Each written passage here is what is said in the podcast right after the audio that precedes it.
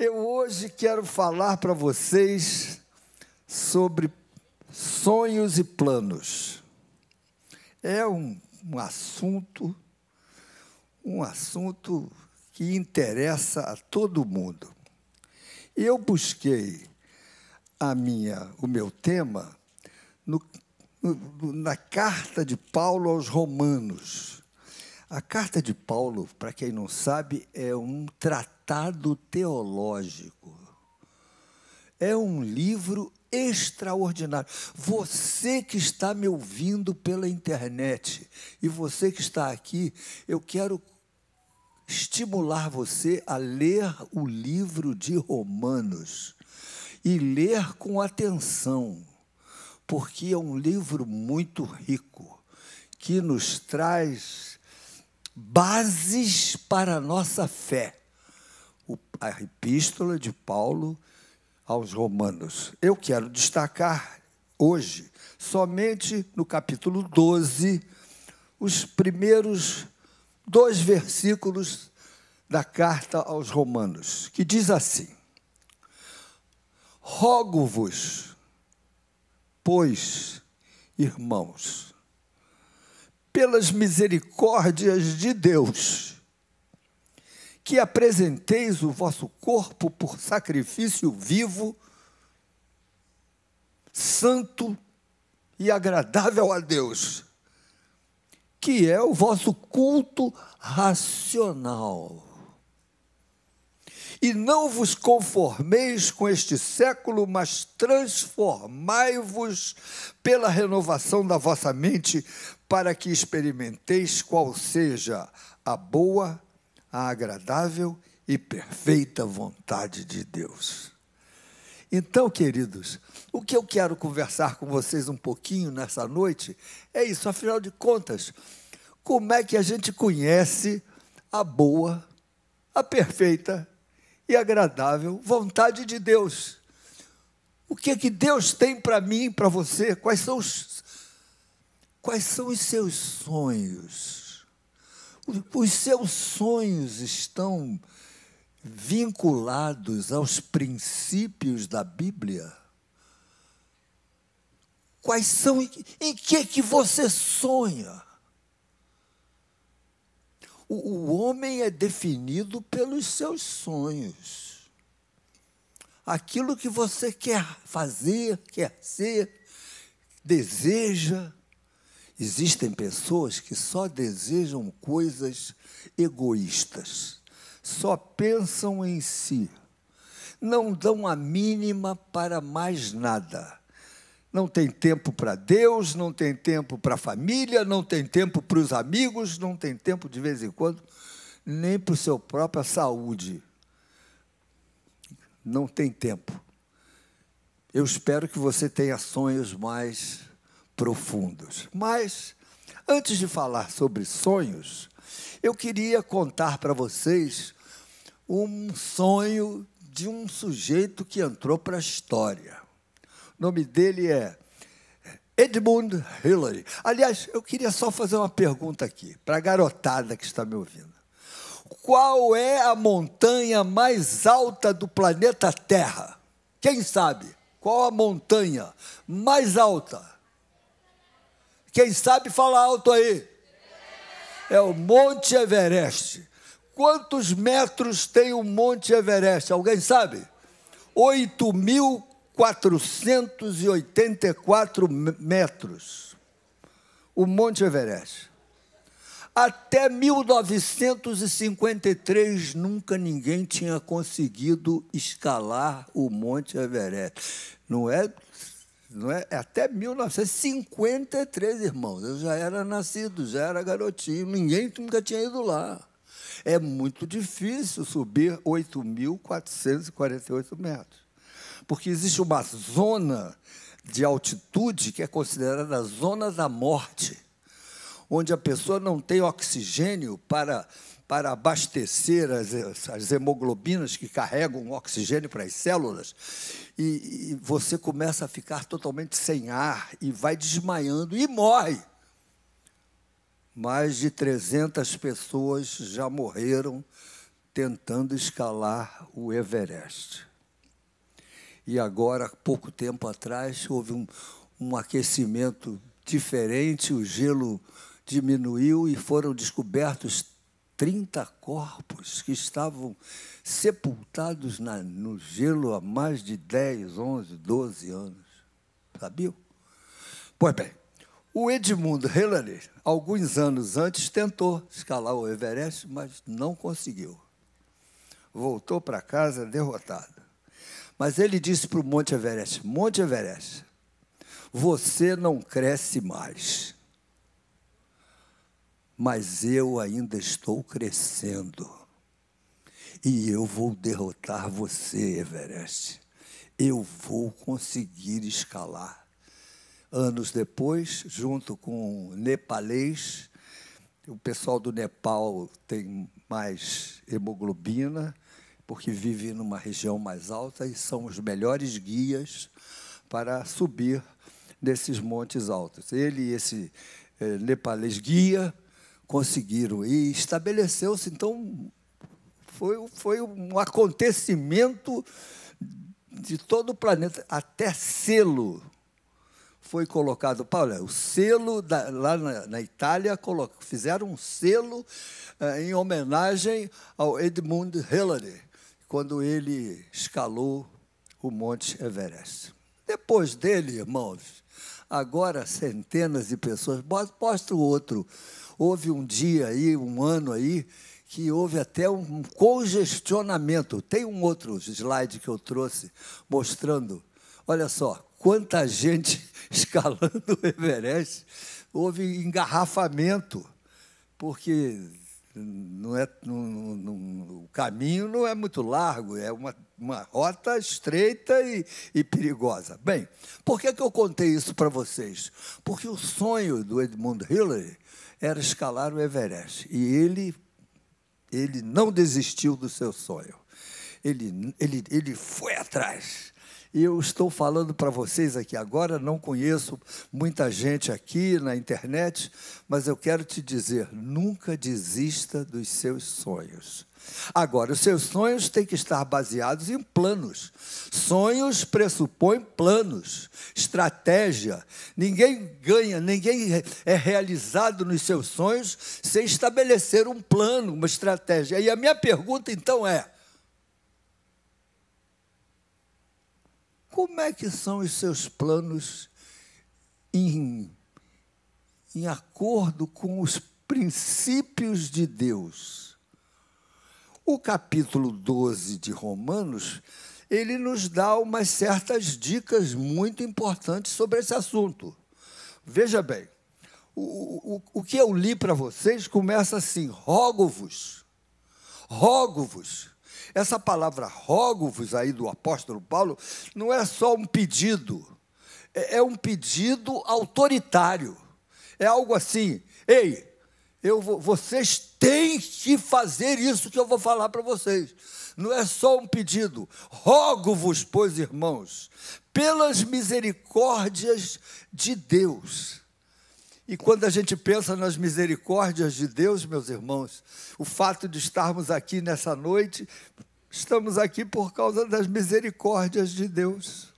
Você está sentado aí me ouvindo, você que está me ouvindo pela internet, pelas misericórdias de Deus.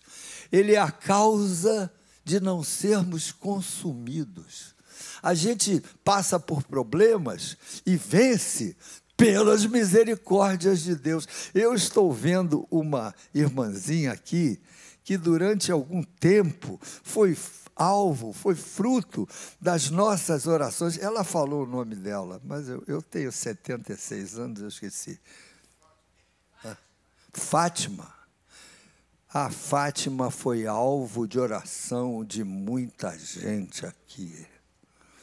E ela passou por um problema, mas ela está conosco hoje, vencendo etapas. Aleluia.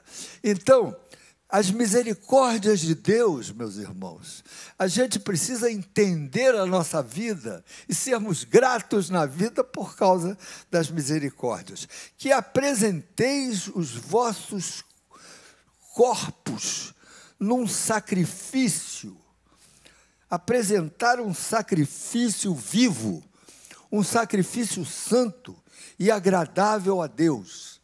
Quando algumas pessoas leem isso, acham que esse sacrifício aí é subir, subir degrau com o joelho, com, com, com semente de milho, ajoelhar em semente de milho para fazer sacrifício, bater nas costas com chicote, não.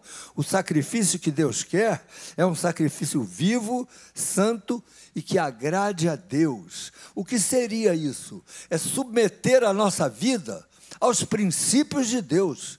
A minha vida está nas mãos de Deus. A minha vida pressupõe obediência a Ele. Se você quer ser abençoado e ter planos de família, de negócios, de casa, de, de saúde, você precisa fazer isso de acordo com os princípios que agradem a Deus. É o que o apóstolo está nos ensinando aqui. Agradável a Deus, que é o vosso culto racional, que é uma vida que adora. Você quer ter planos de Deus na sua vida, você precisa ter uma vida que adore a Deus. Se você adorar a Deus, os teus planos vão ser reconhecidos e, e, e Deus vai, vai concordar com o que você está é, é, querendo fazer. É, nós, nós falamos aqui, não sei se foi hoje de manhã ou agora de noite, foi o pastor Fabiano que falou. Ele leu um texto aqui que corrobora o que eu estou falando. Inútil vos é levantar cedo. Inútil vos é trabalhar com denodo.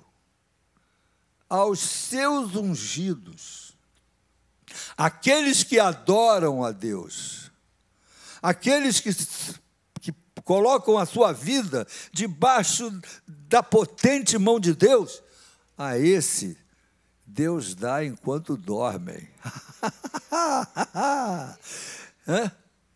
Deus dá enquanto dorme. Quer ser abençoado por Deus? Vou dormir. Para quê? Para ser abençoado.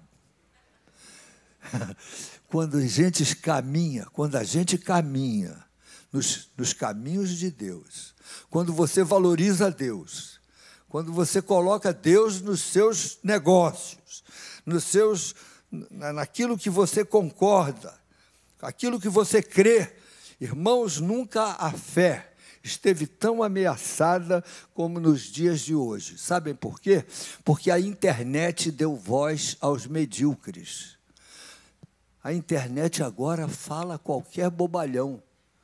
E a gente, de vez em quando, na internet, entra uma coisa no nosso computador. Jesus nunca existiu, isso é, é conversa dos, dos romanos e que a, a igreja cristã é, a, a, pegou essa, essa mentira. E Jesus nunca existiu. Outros dizem assim: Jesus fumava maconha porque na época de Jesus tinha muita erva e ele fumou. Meus irmãos, a fé tem sido prejudicada, desafiada, esculachada, adulterada, e você precisa fechar questão naquilo que você crê. Senão você vai ficar em dúvida, vai ficar sem saber para que lado ir, vai, porque o que o inimigo quer é que você duvide da palavra de Deus. É isso que o inimigo quer. Ele não quer te derrubar assim, pá, não. Ele, ele é sutil. Ele primeiro chega com uma certa dúvida. Você vai questionando a Bíblia. A Bíblia é cheia de erros. A Bíblia é, é, não é correta. E daí que você vai começando a, a ficar, perder a, aquela, aquele, aquele vislumbre gostoso, aquela admiração pela palavra de Deus, começando a ver que a Bíblia é cheia de erros e vai perdendo a fé. Então, meus irmãos, se você quer que Deus avalize aquilo que você está sonhando, se você quer conhecer os planos de Deus na sua vida, você precisa é, apresentar a Deus um culto racional você precisa entender o motivo pelo qual você o está adorando. E para isso, você precisa de estudar a palavra. E é por isso que a nossa igreja valoriza o estudo bíblico. Na nossa igreja, nós queremos que todos os membros participem do estudo bíblico. Por isso que não dá para ser membro da Maranata e assistindo às reuniões pela internet está viajando, está doente, está com a perna quebrada, tudo bem. Mas fora isso, esteja presente na igreja, venha pessoalmente e mais do que isso, participe do estudo bíblico todo domingo, nove horas da manhã. Venha, traga seus filhos, traga seu esposo, procure vir um estudo todo toda semana, um estudo contínuo, um estudo organizado, um estudo que tem prioridades. Isso vai fazer com que a sua fé se solidifique e você não vai ficar caindo eh, nas, nas, nessas, nessas bobagens que você talvez possa ouvir não só pela internet, mas seus amigos de, colégio, de, de faculdade. Quantas pessoas têm entrado para a faculdade e, porque não tem uma estrutura de fé bonita, robusta, fi, fi, firmada na rocha, vem um professor que é totalmente idólatra, totalmente ateu, e a pessoa vai se desencantando da fé.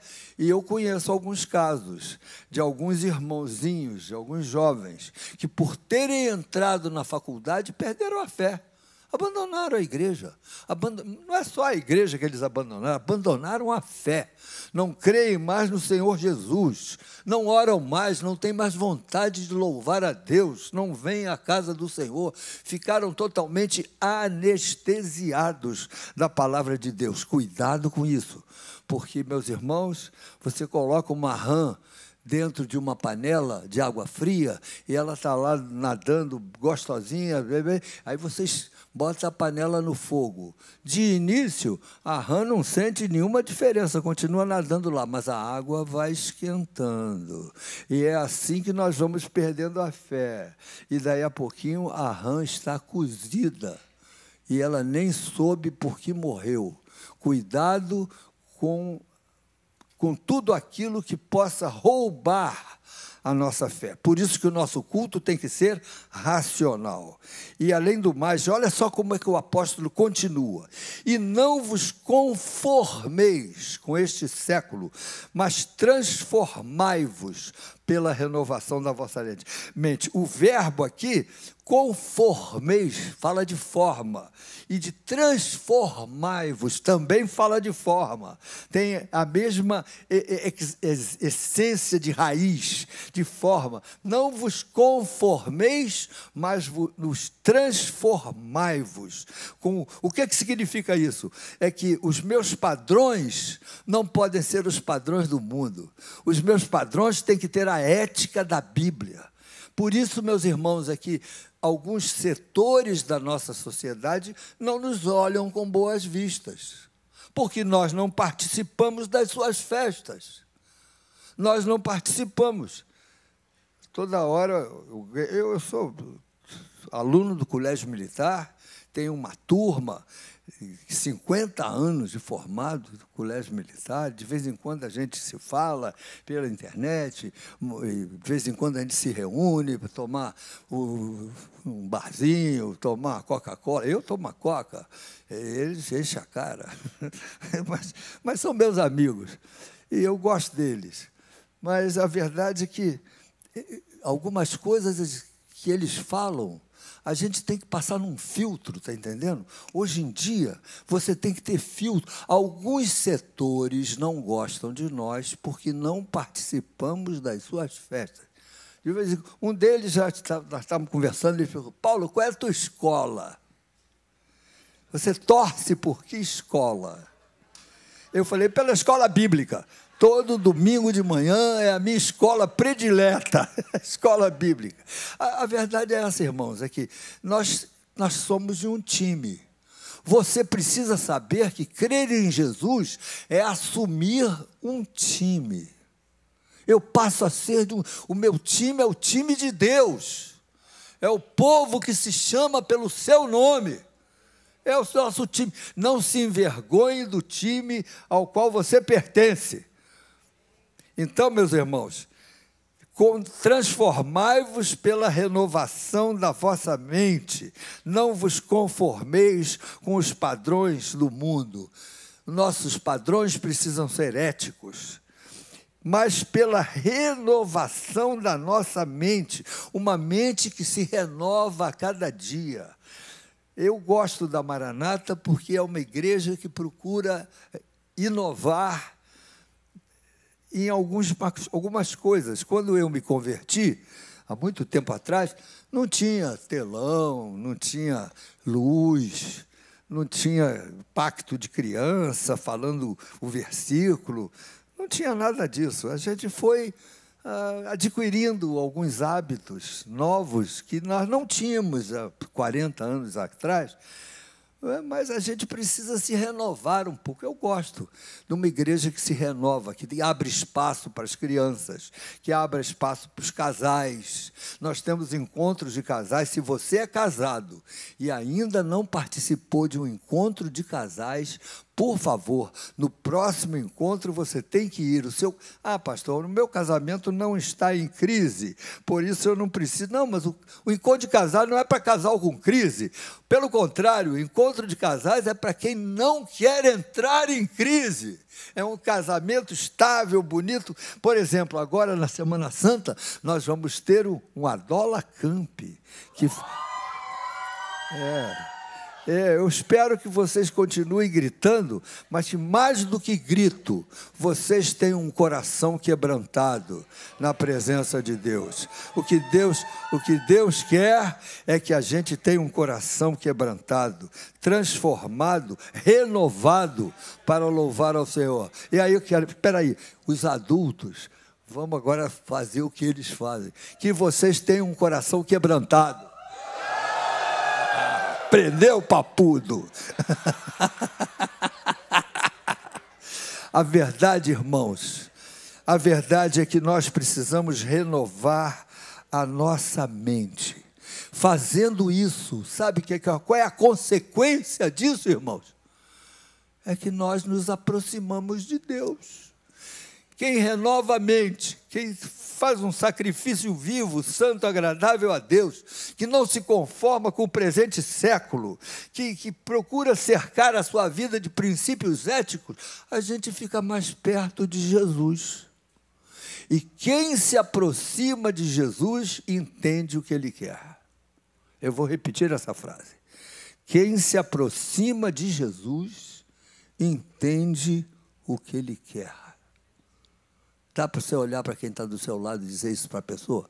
Quem se aproxima de Jesus entende o que ele quer. Então aí você vai saber quais são os planos que Deus quer para você.